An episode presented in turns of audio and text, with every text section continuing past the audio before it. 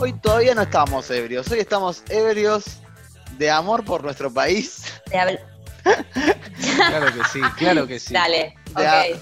porque hoy vamos a hablar de algo que, bueno, que estaba faltando el espacio, pero obviamente va a estar porque somos argentinos y estamos orgullosos de serlo. Un país que ha traído grandes producciones, así como también otras no tan grandes y, olvidables.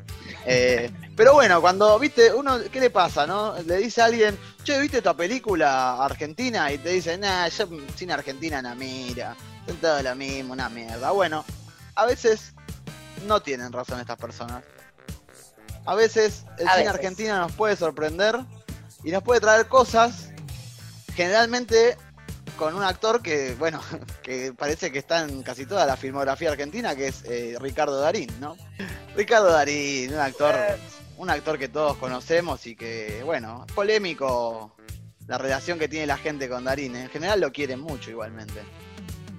Pero, claro que sí. Un profesor nuestro decía algo de Darín. ¿Se acuerdan de, Polverino lo que decía? ¿Qué decía? Decía que iba a pasar lo mismo que con Federico Lupi. Es como que la gente se iba a cansar de verlo en todos lados, tarde o temprano. Y no se cansa. Yo creo que está, no sé, está comenzando a ocurrir, ¿eh? Es como que hasta, mira que a mí me parece un gran actor, pero es como que a veces digo, loco, hay laburo para Darín acá nada más. Sí. Y está relacionado con nuestra columna, está relacionado. Exactamente, porque hoy no vamos a hablar de ninguna película que esté Ricardo Darín, vamos a hablar de películas buenardas, como quien dice hoy en día, eh, de la Argentina, sin la participación de Ricardo Darín. Eh, acá tenemos. Me encanta. Me encanta, por fin, sí. Excluido totalmente. Vamos a presentarnos. Acá tenemos, a, bueno, su servidor, quien les habla, Juan Pablo Deretich. A mi derecha está Adrián Santamaría.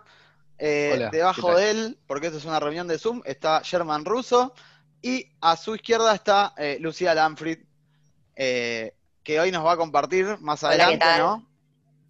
una columna de, esos, de esas cosas que a vos te tocan muy en lo profundo, ¿no?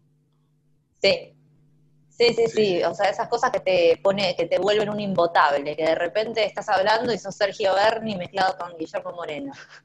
Porque hoy Lucía también se va a encargar de, eh, de analizar, diciendo de una forma amena, eh, episodio 2, eh, el ataque de los clones. Pero bueno, antes que todo, chicos, tenemos Spotify ahora. ¿Cómo sufrimos? Sí. Tenemos Spotify, guacho. Increíble. Bien. Ahora podemos decir que hacemos un podcast. Ahora podemos decir que hacemos un podcast. Tal cual. Así que tenemos ahora para que nos sigan en YouTube y en Spotify como G de Geek, porque no hay nadie que se llame igual que nosotros. Para nada, en ningún lado, ni siquiera si lo googlean no van a encontrar nada. Por el momento. Por el momento.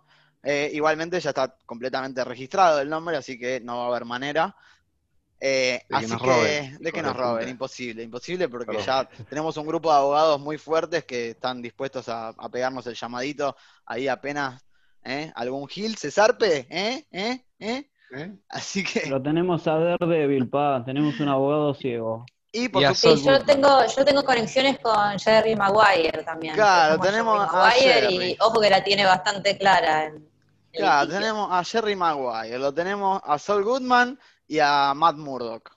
¿eh? No te metas con nosotros porque... Y a, Denzel Washington en Filadelfia también, ¿eh? estamos. Y al Willy. y al Willy. Tenemos para, Y al Willy, que es un amigo de la casa acá. sí, es como Daredevil, pero con urbano. Exacto. El, Willy. el Willy. Y bueno, eh, también nos pueden seguir y encontrar en Instagram y Twitter, ¿eh? Donde vamos a tener actualizados y vamos a compartir material adicional, por supuesto, noticias, novedades, lo que salga. Todo el tiempo. pum, pum, pum. Esto es una, una, picadora de carne que no para, loco, no para. Pero bueno, vamos a concentrarnos en el tema y en el día de la fecha, eh, como ya dijimos, vamos a hablar de películas buenardas sin la participación de Ricardo Darín. Eh, películas que nos gustan, no vamos a decir que son eh, la historia oficial, ni, ni, ni, son, o sea, algunas podrían haber sido candidatadas para el Oscar, pero bueno, a veces son cuestiones más eh, lobistas las que permiten que una película llegue al Oscar y no tanto la calidad de la misma. Así que, bueno, eh, vamos a arrancar en este caso el querido Sherman Russo con... ¿Qué película, amigo? voy a arrancar con una película que a mí me llega al corazón que se llama El Polaquito, amigo. El Polaquito. Gran película argentina del año 2003, lo cual tengo una ardua tarea de retratar este drama tan, tan de M. Sí, sí, sí. Pero bueno, arranquemos con esto. Eh, eso, eso es lo que iba a decir, gracias por el pie. A veces estamos ahí, vemos películas y hay otras películas que nos cuesta verla y bueno, obviamente esta película nos cuesta un poco verla, pero bueno, es así, está, existe y es muy linda de ver para mucha gente que caló mucho en la cultura popular. Vos hables con cualquier amigo y tiene un montón de frases de la, de la película que son increíbles, que tienen unos personajes geniales y que todos, o una gran mayoría del pueblo argentino la conoce porque le llega, digamos, directo al corazón, ¿no? Porque obviamente pasa a, los transeúntes que habitan en más de donde somos nosotros, de zona sur, que vamos a la mítica estación de Constitución, ¿no? Uh. Así que bueno, ¿de qué va la trama, no? ¿De qué, va la trama? Bueno, nada.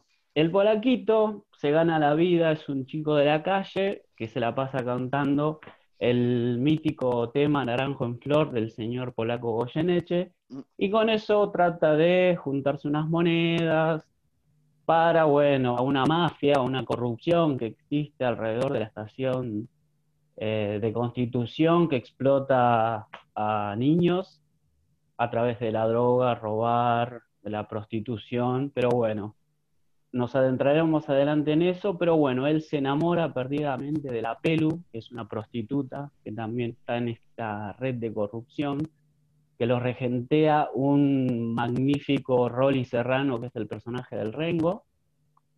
Y después el tercero, tenemos al mejor personaje de la película para mí, que a cualquier persona le decís que tranquilamente la película se podría haber llamado El Vieja, ¿no? Porque el personaje del Vieja es buenísimo.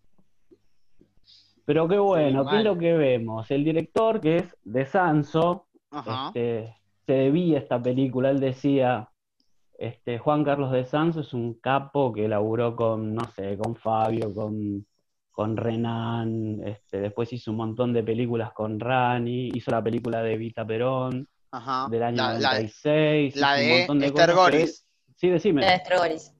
La de Esther Goris y Víctor Laplace, tal cual. Pero bueno, lo que decía de Sanso es que él se debía a esta película porque él la pasó muy mal hasta los cinco años y tenía que salir a pelearla y después hizo una carrera, como ya les dije, y dijo yo tenía ganas de retratar y hacer esta película.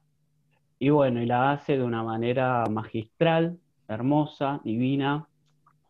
Los planos están muy correctos, chicos. es un cuentito que va de pe a pa, no te quiere contar otra cosa, que englobar, digamos, la historia de amor que hay entre el polaquito y la pelu, ¿no? Digamos, entre toda esa bosta, esa realidad tan mala que viven estos personajes, este, ¿qué hace como decía De Sanso, como cualquier héroe, se muere de amor por la pelu y cada vez que se enfrenta a estas mafias le pasan cosas horribles, chicos. Sí, lo cagan a palo, lo meten en cana, eh, eh, le pasan cosas aberrantes y con un final más tremendo. Triste que la mierda. Sin spoiler, pero más tristes, pero digamos, hay una, hay una frescura en los chicos que se entiende, que se va, que De Sanso no quería trabajar con, ¿cómo se llama?, con actores profesionales lo que me recomendó mi amiga Lucía, hablar un poco del realismo italiano, que viste después de la primera guerra, perdón, de la segunda guerra. Del, eh, neorrealismo. Había como un cine musical,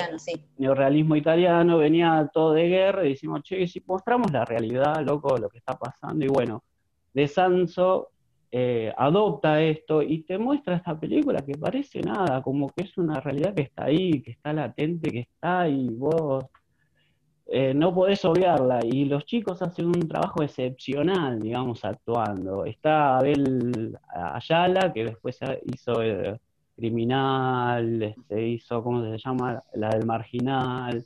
Y bueno, y esta película sienta las bases de un cine que ya venía, ¿cómo se llama? De hace rato, ¿no? Con Pisa Virrey Faso, este, Ocupas, y con esta película se asienta el cine, de, entre comillas lo digo, marginal, ¿no? Ahí está un poco el morbo de la sociedad también, ¿no? De querer, ¿por qué nos atraen esas historias, viste? Querer ver la realidad y bueno. Claro, no, lo que yo quería decir es que, bueno, hasta ese momento no había películas que retratasen tanto esta realidad y después empezó a agarpar esto, ¿no? Porque después ves todos estos productos como el Marginal, Puerta 7, que son chetos haciendo de villeros y que la verdad no está muy bien, que digamos, o al menos a mí no me gusta mucho, pero digamos, esta película, esta película, eh, digamos, abre un precedente de decir, este cine garpa, este va por acá, la gente quiere ver esto, y bueno, eh, voy dando una data dura al respecto, los protagonistas la actriz que hace de la Pelu, que hace un trabajo excepcional, loco, este, ganó un un par de. Le ganó hasta Norma Leandro en los Cóndor, boludo, increíble. Este, bueno, a ver, Ayala la, la, siguió rompiendo y bueno, el personaje del vieja, que es el más querido, que cada vez que aparece el vieja es como que la película sube, te hace reír muchísimo. No puedo decir tantas malas palabras porque si empezás a contar los conchas de tu madre de, del vieja son, son interminables. Hay que poner un contador. Pero bueno, se hizo la Claro, la voy cerrando, se hizo con muy poca plata, chicos, un bajo presupuesto, y después vinieron este, capitales exteriores de España, que ahí la pasaron a 35 milímetros, ¿viste? ¿Me entendés? La hicieron con cero pesos y ganó muchísimos, digamos, festivales y demás. Y bueno, caló, quedó, y es una película hermosa de, del amor entre un chico de la calle que la pasa muy mal con la Pelu, que es una prostituta y que termina de una manera tremenda.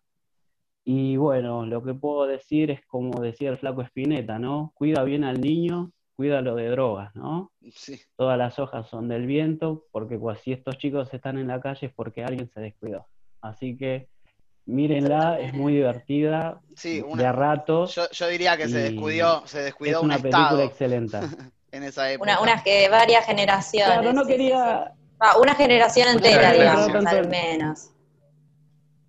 Claro, no quería entrar tanto en detalle con eso, pero es como, está bien, no, no importa el estado o cómo se llegó, cómo, pero estas, estos chicos existen, están, viven entre nosotros. Y siguen estando, y, han estado, porque, fíjate, te quiero decir una cosa, Germán, fíjate que eh, aprendió de cine con Fabio, Fabio fue otro huérfano, otro niño de la calle. Tal cual. O sea, hay un código ahí. Tal cual. Hay un código. Totalmente, eh, bueno. Estuvieron, están y van a seguir estando, sí. Esa, esa escuela, ¿no? No, cierro...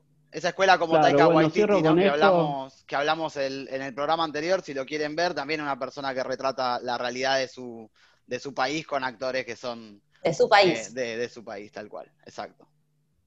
No, bueno, cierro con una frase que dijo de Sanso con esta película, es, eh, la película no es limpia, y la realidad tampoco. Así que nada, mírenla, es muy linda, es muy, recomendable. Y bueno, sigue, quien siga en este cine que no está Darín, muchachos, por fin estamos hablando de un cine argentino sin Darín, por fin. Pero igual lo nombramos, ¿viste? por las dudas. Sí, es, terrible. Es, como la última temporada de House of Cards, ¿viste? No estaba Kevin Spacey, lo seguían nombrando cada dos minutos. Olvídate.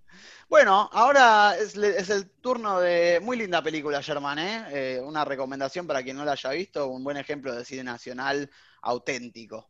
Eh, y bueno, eh, aquí pasamos a la parte de, Lucía, que nos trajo la película. El robo del siglo. Ahí va. Genial. Bien. Ahí va.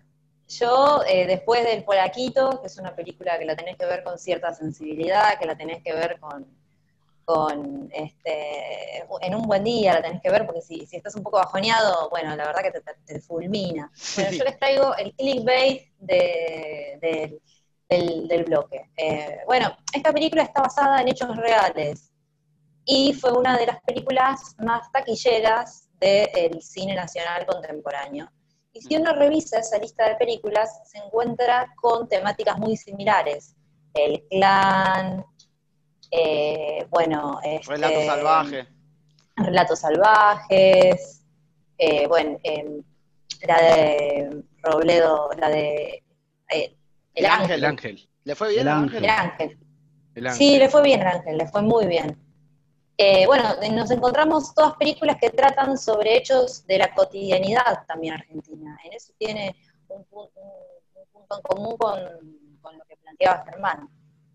En este caso, eh, es una película desde el punto de vista técnico correcta, no, no deslumbrante. Su director es Ariel Minográn, es un director que la verdad que yo no respeto su, trayectoria, vino para robar, mamá de viaje, eh, mi primera boda, cara de queso, te la rescato. La verdad cara de queso está eh, linda. Cara de queso está linda. La verdad que eh, el, robo del siglo es el pináculo de su evolución. Ahí va. ¿Qué querés que te diga? por fin, por fin, ¿no? Sí, pero, pero tampoco es que de, no, bueno, te falta, falta. No, no, la verdad que no. ¿Y qué puedo decir de la fotografía, por ejemplo? Que algo que a veces me jode, siempre la fotografía del cine argentino, siempre ves un micrófono, siempre una sombra, un reflejo en algún lado, decir, la puta madre, loco, ¿cuánta gente hay en ese set? ¿Cuánta gente hay? Acá no, pero es acá la fotografía, no sé, pero es barato fijarse, che. La, la fotografía acá es muy correcta, muy correcta, eh, las actuaciones un poco exageradas, o sea, Franchella sobreactúa de Franchella, Peretti sobreactúa de Peretti. Eh, no se puede decir mucho más. Terrible. La música es ausente. Cuando no es ausente, puso muchos temas y parecen videoclips uno detrás oh. del otro. Oh. Esas cosas técnicas no me gustaron porque apuntan al entretenimiento. ¿Y qué sucede? La película es entretenida. ¿La querés pasar bien un rato? Está buenísimo, mírala. ¿Cuál es el conflicto que yo planteo acá con esta historia? Que a mí me gusta mucho la historia original. La historia del robo al Banco Río de Acasuso está catalogado como uno de los cuatro mejores robos a nivel prolijidad, a nivel logística, a nivel resultados del mundo.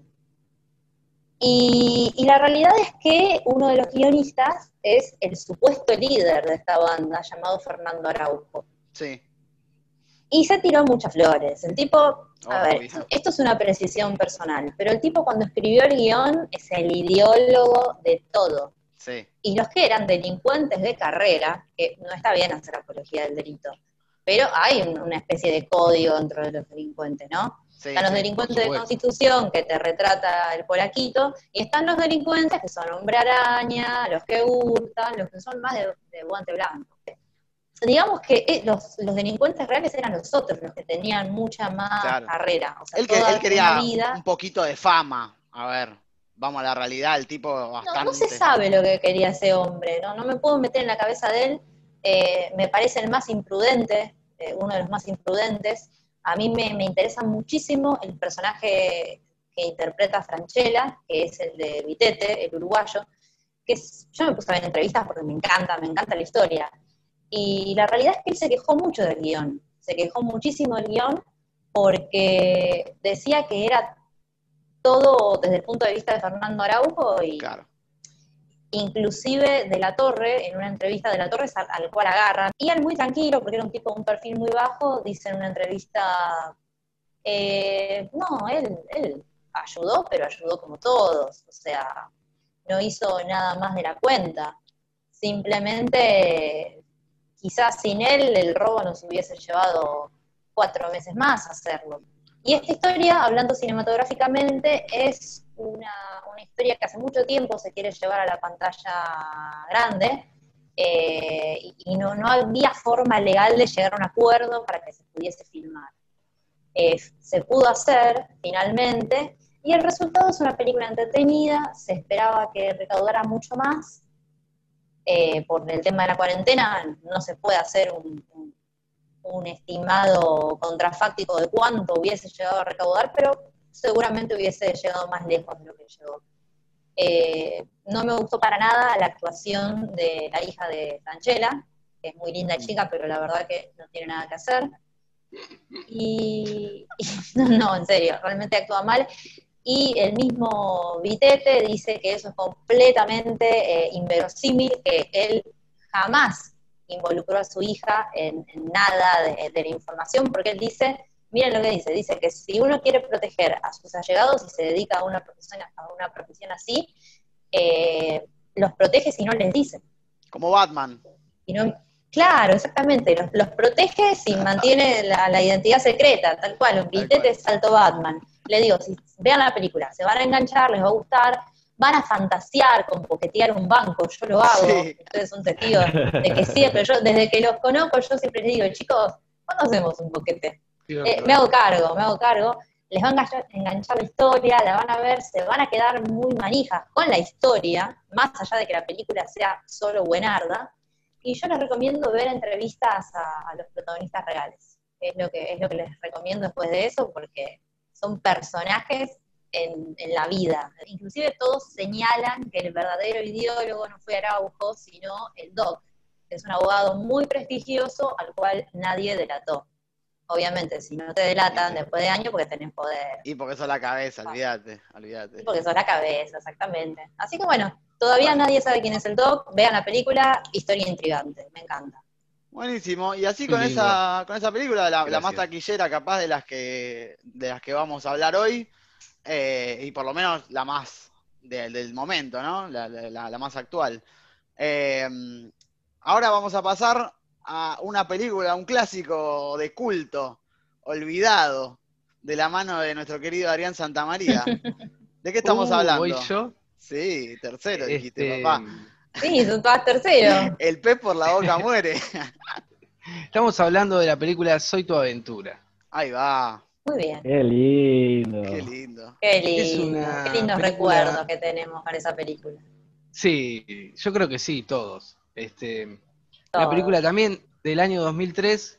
Ahí va. Este, y- ah, bueno, antes de empezar quería decir, porque venía pensando de, de todo lo que dijimos hasta ahora, o dijeron hasta ahora, eh, que todas las películas hasta ahora son de delincuentes, ¿no? Claro. Ah, Empezamos a hablar de cine Mirá vos, es verdad, ¿eh? Y, y ¿Eh? esta no, no deja de ser eh, de lo mismo, porque justamente se trata de dos personas que secuestran a un cantante, que es el señor Luis Aguilé. Para los millennials, Ya la, imagino y ya me río. googleenlo. Por favor. Búsquenlo, es eh, nacido en Argentina y eh, residente en España, ¿no? Este cantante, Pero habla, de- pero habla como si fuera un, un alemán recién bajado del barco, boludo, no sé por qué. O italiano. totalmente. Mal. Flashó italiano, mal. Flashó italiano, sí, flashó italiano. Habla muy raro, es un señor así como muy eh, elegante, ¿no? Este, bueno, la historia es, es esta, ¿no? Es un secuestro de dos primos que son eh, el gran Diego Capusotto y Sí. Luis Luque, que se dupla. encuentran, ¿no? ¿Cómo? Qué ¿Qué dupla. dupla? Sí, tal cual, me llegó con delay. Se encuentran, ¿no? Le- eh, Luque le cae a la casa a Capusotto, qué sé yo, se pelean por un sándwich de mortadela y después le propone secuestrar a, a Luis Aguilé. Así empieza toda esta historia. Antes, antes de esto, Capusotto está buscando laburo, qué sé yo, va, va a varios lugares, este, lo rechazan porque no terminó el secundario y demás. Y, y después empieza Ah, la se reía de película. algo re serio, ¿viste? De, una, de, de algo re complicado. Ah, no terminó el secundario. Ja, ja, ja. Una re problemática del país, ¿no? Que la gente. Mal, mal, Perdón. mal. Este, y bueno, cuestión que, que la película, bueno, empieza después, pasa como un corso, ¿no? Una camioneta con, este, empieza la música de Aguilé con la canción, una de las más conocidas, que es la de la Navidad, y ahí aparecen los títulos, Ah, sí. que es la canción más triste, de- sin duda, de, de toda la película, porque después hay muchos otros clásicos este, de Aguilé. Pero bueno, arranca, arranca por ese lado. Este, en síntesis, la, la película es eso, ¿no? Es el secuestro de un músico por dos personajes que, que no son secuestradores, uno es más malvado que el otro, que es Luque, eh, y Capuzotto es como más inocente, Sí. pero se mete un poco en el quilombo. El director de la película se llama Néstor Montalbano Qué capo. y que es creador o no sé si creador, director por lo menos de, de Cha Cha Cha, Todo por dos pesos, eh, de la está, cabeza. claro. antes Bueno, ahora las de- películas como, ¿no? El pájaro volando. también Pájaro Volando y alguna que otra más cómplices hizo que la verdad que no la vi. Eh, Yo sí, Zafa. Bueno, bien, bien ahí por el chabón. Este, pero como historia linda también que tiene esta película, porque es humor, la película es básicamente es una comedia eh, al mejor estilo Capuzoto, porque justamente, ¿no? Es un poco de esto, todo por dos pesos. Pero lo lindo de esta historia es que Montalbano, el director, era, nació en este pueblo, eh, en Patricios, eh, o ciudad, no me acuerdo ahora, pero que es ciudad de 9 de julio, ya lo venía pensando que me iba a equivocar.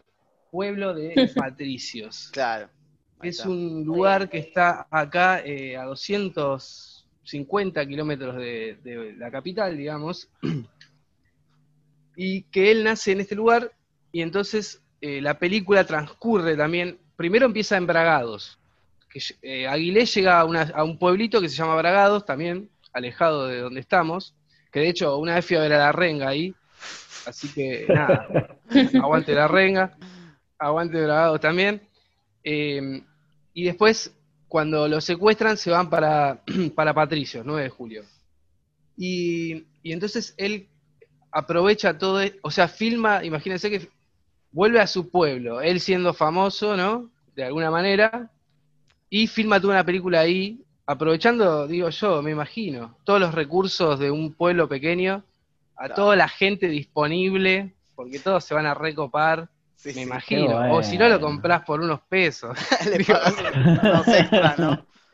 La parte donde canta y van todos detrás como el flautista de Hamelin, hipnotizado por Luis Aguilé, es hermosa esa parte. Sí, ah. no, es terrible. Es como cuando vos ves la película, es como que la gente de ahí se copa, se copa, es como que van ahí y un poco lo que hacía Fabio y demás de agarrar gente que no es actor y esto que el otro decía venir y la gente se así sale o sea. ahí sonriendo a, Montalbano si hay algo que no le no está bien a veces sale bien pero Montalbano si hay algo que no es es director de actores eso seguro. El, que mejor actúa muy claro. el que mejor actúa ahí es Luque y Marrale ponele, después de Capuzoto. porque son actores de oficio, sí, sí, sí, obvio. Pero a nosotros nos puede la película porque la vimos en, un viaje que hicimos Juntos, claro.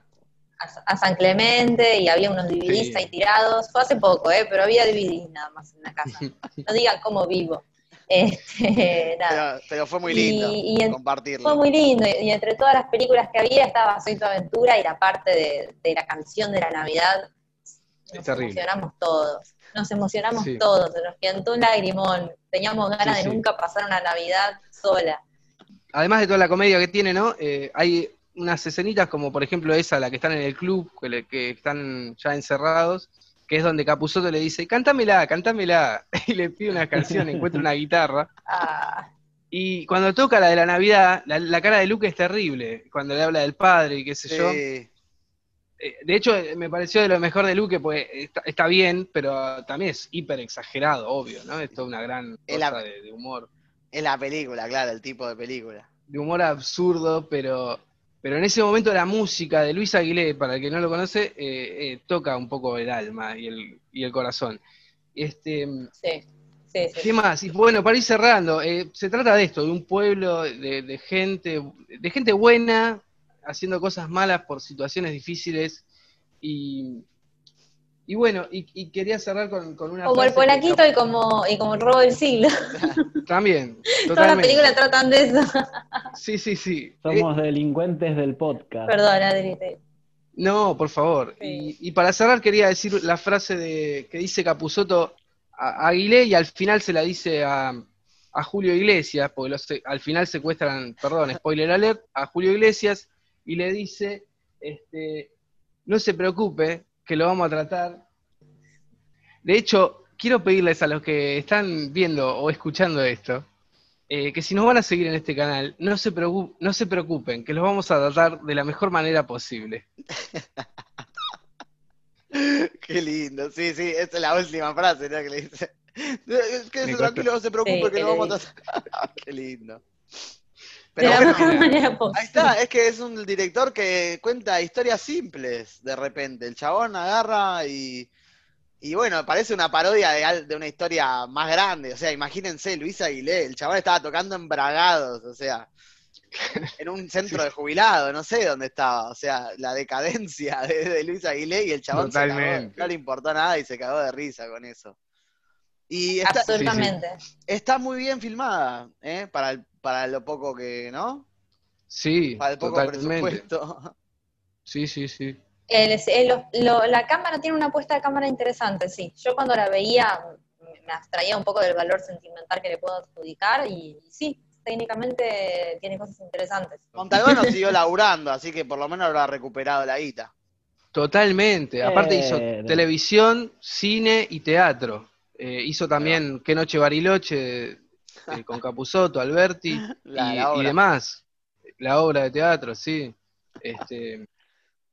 No, pero yo me quedo que si sos un director y volvés a tu pueblo de origen, ya está, listo. Es como que cumplís un meta en tu vida. Totalmente. Y eso habla también de, un código también, ¿no? La verdad que es una, es un lindo ejemplo de esas películas, eh, o sea, lo que tiene el cine argentino es muy loco a veces es que cuando agarra una, historia costumbrista y la lleva al delirio total, es hermoso eso, nos encanta. Porque de repente es meter a, Luis, a, dos secuestradores que flashean Hollywood y a Luis Aguilé, ¿no? En, en un pueblito. Luis Aguilé desarrolla síndrome de Estocolmo, ¿viste? No sé, es todo, muy raro. sí, sí, sí. Hermoso. Totalmente. Hermoso. La escena del, cuadro de Brigitte Bardot es también increíble. Sí. Me, quedó afuera. Abre la ventana ella para que él cante y la gente lo, escuche y lo pueda salvar. Y lo pueda salvar. Qué hermoso. Es maravilloso. una más, una más que me acordé ahora. Capuzoto armando una, una cámara de seguridad con la antena de, aire y una, una manija de, de coso. y se acuerda, y la parte final cuando este, están haciendo la fiesta y aparece el señor afroamericano y dice, bueno, ahora vamos a comer el chorizo. Ah, oh, Eso es increíble. Esos personajes aparecen siempre en las películas de Montalbano, le encanta. Hermoso. Sí, es un poco felinesco, ¿no? Si se quiere. Tiene esa cosa felinesca por momentos. Miren lo que estoy diciendo, pero bueno. Sí, bueno, pero son nuestros, son nuestros próceres. Acordé de algo, Capuzoto volvió a la TV de aire. Es hace verdad. pocos días. Muy bien. Volvió, así que aguante de, Capuzoto. De lunes a viernes en la TV pública, donde nunca debió dejar de estar, papá. Eh, y bueno, eh, otra película más con Luis Luque acá, porque ya, el, bueno, ya estuvo. La columna de Luis Luque puede ser, ¿eh? Sí, ya estuvo en El Robo del Siglo. No está Darín. No está Darín, lo importante es que no está Darín, pero sí está Luis Luque. Eso hay que rescatarlo. Y Rolly Serrano en el caso de el Polaquito. Pero tranquilamente podrían haber castineado, ¿viste? Es, es Rizzi, Luque o, o Rolly Serrano, ¿viste? O sea, hay que encontrar un GD. Claro. Tal cual. Mal, es verdad. Pero en este caso, del lado de la ley, Luis Luque aparece en esta película del 2005 que se llama Tiempo de Valientes, del señor Damián Cifrón. Del señor Damián Cifrón, que nos trajo, bueno, los simuladores, obviamente. Pero bueno, esta es su segunda película. La primera es el En el fondo del mar, eh, que para quien no la vea lo puede ver. Eh, se nota mucho que es su primer laburo como director en un largometraje porque es más, es más personal la mirada, tal vez no estaba tan editado el chabón, viste, tenía, no, hay un género tan definido, a él le gusta las películas de género. Eh, eh, y... se les da mejor, evidentemente. En el fondo del mar es una película muy introspectiva, ¿no? No se le da también ese tipo de cine. Eh, le quiso dar una cosa policial, pero no se terminó de cerrar la idea. Bueno, es, un, error de, novato, entre comillas. Mirá que aquí le estoy diciendo novato. Mm. Pero bueno, en su momento. y bueno, esta película del 2005, estamos por ahí, ¿no? 2003, 2003. Sí. ¿Cómo, Lu? Es, de Lomas de Zamora, Cifrán. De Lomas de Zamora. que vea. ¿Qué más querés? Es eh, vecino, le tenemos que, vecino nuestro, le tenemos que tener lealtad, un poco. Totalmente. Un poco. Totalmente. Y este hombre en ese momento se le ocurrió, primero tenía la idea de hacer la historia de un tipo que había sido humillado por una infidelidad eh, y que iba a ser ayudado por alguien y se iban a invertir los papeles en algún momento de la película. Esa era su idea inicial. Y se le ocurrió una buddy movie como quien dice es el género, ¿no? Este que, en este caso subgénero. De duplas policíacas. En este caso, claro, el subgénero Body Cup, ¿no? Eh, en principio película de amigos, ¿no? Donde tenemos una dupla, que en este caso son Diego Peretti, no Diego Capusotto, y Luis Luque. Mm. Eh, la trama, para hacerla corta, tenés un, eh, un psicoanalista que está haciendo probation por haber atropellado a una vieja, que según él en realidad solo la tocó y los, hijos la convencieron de hacerle juicio. Entonces el tipo tiene que hacer horas de servicio ayudando en este caso para zafar de una a un policía.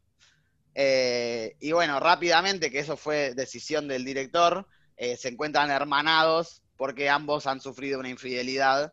Eh, claro, Peretti se entera por, porque básicamente le apunta un... Luque le apunta una pistola en la cabeza a la mujer de Peretti para que confiese. Esa escena es de lo mejor que hay en la película, por Dios. Sí, sí. Que abstrayéndose de lo que puede ser una, imagen bastante fuerte. Eh, tenía razón, al final tenía razón. ella era infiel, eso es lo peor. Y era gracioso. Y sabemos, porque lo conocemos a, Díaz, Alfredo Díaz, el personaje de y sabemos que no le iba a disparar, ¿no? Es un tipo honrado al final. Eh, ¿Y quién es? pero honrado. Claro, Alfredo Díaz es un policía, eh, un detective, perdón, de una... Claro, sí, sí de una, de, una división, como cualquiera que pueda haber en, en, la policía bonaerense, y este, no sé si en este caso será la policía de capital, pero bueno, el chabón es básicamente un desastre como, como el resto de la policía, ¿no? Eh, de hecho, en un momento se menciona que están todos metidos en cualquiera, tráfico de droga, trata de personas. Eh, pero bueno. ¿La policía argentina es corrupta, Juan? ¿Cómo? ¿Estás diciendo eso? Pero aún así, y eso es lo lindo de la película, que nos muestra que esos tipos que son unos desastres totales, eh, al fin y al cabo hacen las cosas bien, tienen como una, tienen algo que los llevó, digo, es la primera vez creo que, que se puede mostrar eh, las miserias de la policía y la nobleza a su vez, ¿no? Es que yo creo que ahí hubo, un, choque, un choque de mundos, ¿no?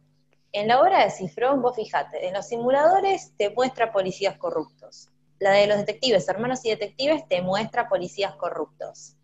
Y ahora en Tiempo de Valientes también te muestra policías corruptos. Evidentemente es un tema que a él le interesa porque él es muy fanático de las novelas policiales. Y yo creo que ahí en Tiempo de Valientes quiso mostrar un personaje heroico dentro de un género que se le da muy bien, que es la comedia moderada, y lo hizo chocar con esta fijación que tiene de mostrar a la policía corrupta. ¿no? O sea, es una observación mía, pero creo que puede venir un toque por ese lado. No, lo que había rescatado de esta película es que los dos, como vos dijiste, los dos este, le pasan lo mismo, ¿no? Sufren una infidelidad, pero cómo se dan vuelta los papeles, ¿no? En un momento, porque es como que el que lo contiene, claro, como el que lo contiene, primero es Peretti, que la tiene reclara, y el otro está bajón y después de que Peretti descubre la infidelidad, ahí se doblan los papeles y Luque se alza y pasa a, cambiarse, digamos, el enfoque de los personajes y eso me parece que es un, le dice, muy buen acierto. Que le dice esta maravillosa frase cuando Peretti se, se rompe a llorar, que le dice, ahí está, llore como un hombre, carajo. Le dice. Qué grande. Eh, pero bueno, sí, claro, ahí está el cambio, el cambio, eh, el que él quería llegar, ¿no? En ese momento está Peretti hecho una piltrafa mientras pasan los policías y le dice, ¿y cómo, cómo la llevas con el psicólogo? No, me contiene muy bien. Y lo ves a Peretti completamente parco, que le pasan por al lado, lo empujan y encima pide perdón al chabón. Eh, bueno, ¿de qué se trata la película? Básicamente, la CIDE, ¿eh? el gran enemigo, eso me gustó, el detalle de que eh, los corruptos corruptos están eh, más arriba en el estrato, ¿viste? porque podemos odiar a la policía por su accionar y nos demuestran un montón de veces que los podemos odiar, pero también hay una bajadita de línea un poquito más arriba, donde aparece este personaje que se llama Levonian, fantástico. Levonian, interpretado por Oscar Ferreiro, el villano argentino ah. de las novelas por excelencia en su momento, porque con esa cara de malo eh, otra cosa no le iban a dar. Eh, pero bueno, fallecido hace un tiempo. Eh, y la verdad nos entregó un villano excelente. Este tipo, cuestión que hace a través de, dos chabones que laburan en una, en una planta nuclear, eh, logra robar uranio para venderlo a los terroristas.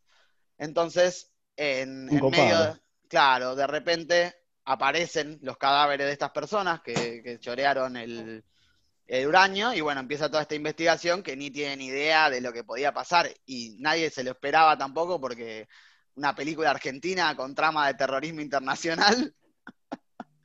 Delirios de Eh, Cifrón. No la Delirio vi de. Cifrón. Pero es una película de género, y eso volvemos a, a lo mismo, ¿no? El chabón dijo, quiero hacer un thriller policial, una buddy movie, eh, con algunos toques de, de western incluso, porque la música de Guillermo Guareschi eh, es bastante, eh, nada, emula bastante lo que es el- el- el- la música de Ennio Morricone. La verdad que es un, un hallazgo este pibe, parece que estudió en Berkeley, eh, Ah. laburó en otras películas de Cifrón, bueno, laburó en El Fondo del Mar, hizo la música de los simuladores también y de Hermanos y Detectives.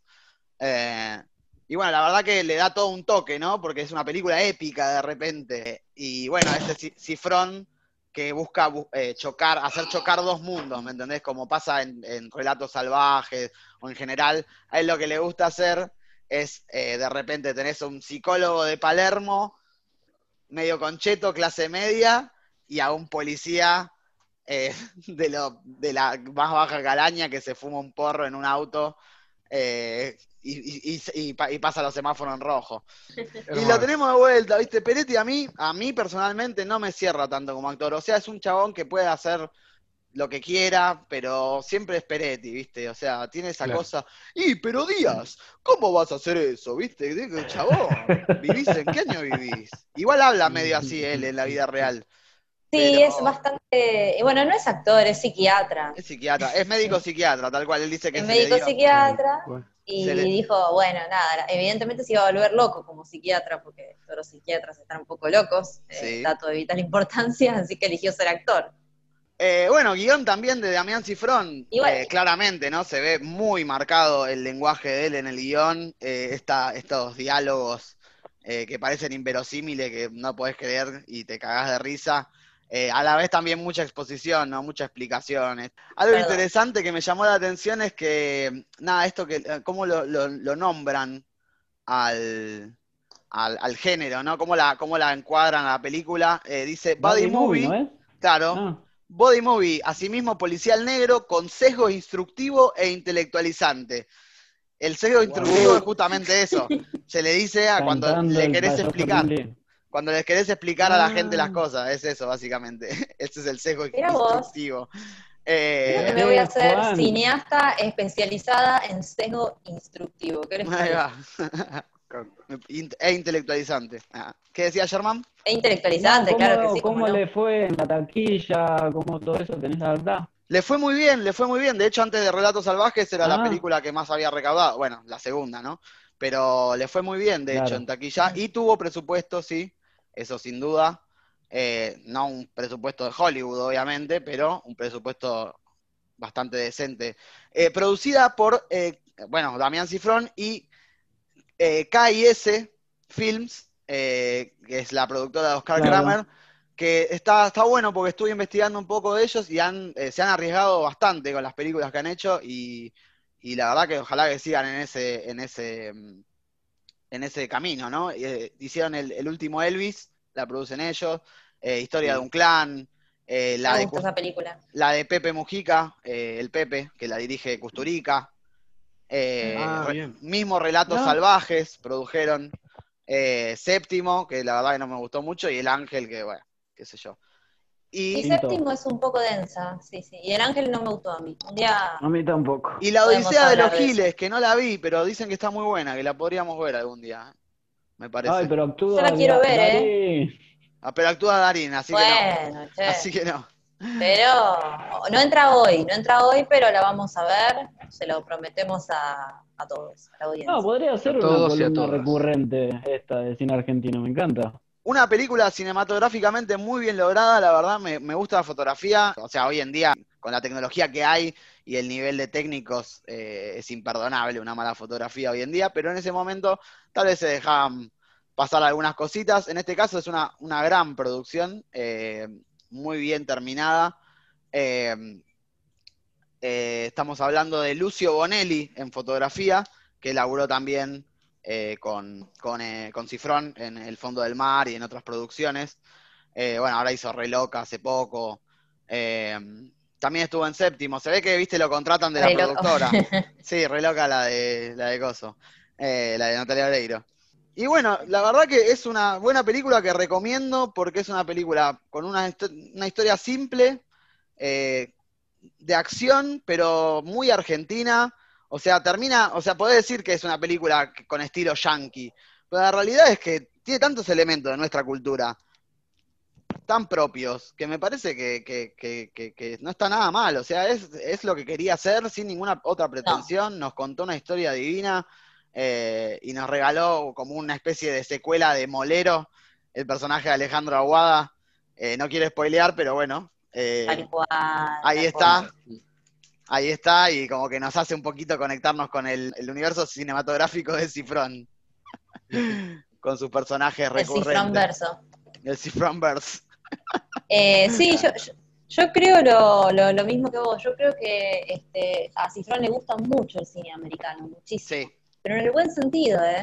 En el buen sentido. Y tiene la habilidad de no ser un delirante y querer copiar todo de afuera, sino de adaptarlo al país en el que vive. Y entonces se crea este híbrido tan simpático que, a todos nos, interpela. Y me imagino que será un poco él, ¿no? Se siente un poco en, su salsa porque es un, argentino sofisticado de la clase alta eh, en Loma de Zamora, ¿me entendés? Quien no la haya visto, lo dudo, pero véala, por favor, se van a pasar un hermoso rato y van a ver un ejemplo de cómo una película argentina puede tomar elementos de Hollywood y hacer algo muy nuestro sin subestimar al espectador, porque también, hay que decirlo, hay películas de acción y de comedia que subestiman al espectador y este no es el caso, me parece muy verosímil. Y bueno, eh, así como como arrancamos, como les hemos dicho, hemos hablado de cuatro películas argentinas buenardas sin la participación de RD, ¿eh? ¿Eh? ni lo voy a nombrar. Y, bueno. O tendría que decir Ricardo D, o no, mejor dicho, R. Darín. R. Darín. Así que bueno, estamos eh, reencontrándonos en el próximo bloque. No se olviden de seguirnos en Spotify, suscribirse a YouTube eh, buscarnos en Instagram y en Twitter y también seguirnos ahí para más novedades y todo el extra. Y en el próximo bloque nos vamos a estar eh, encontrando con Lucía en una charla íntima sobre una película polémica para ella, para todos, me parece. Para todos. para todos. Odiemos libres, parafraseando al general de San Martín, odiemos libres, que los demás no importa nada. El ataque de los clones por Lucía Lanfrid en un ratito nomás. Estamos viendo.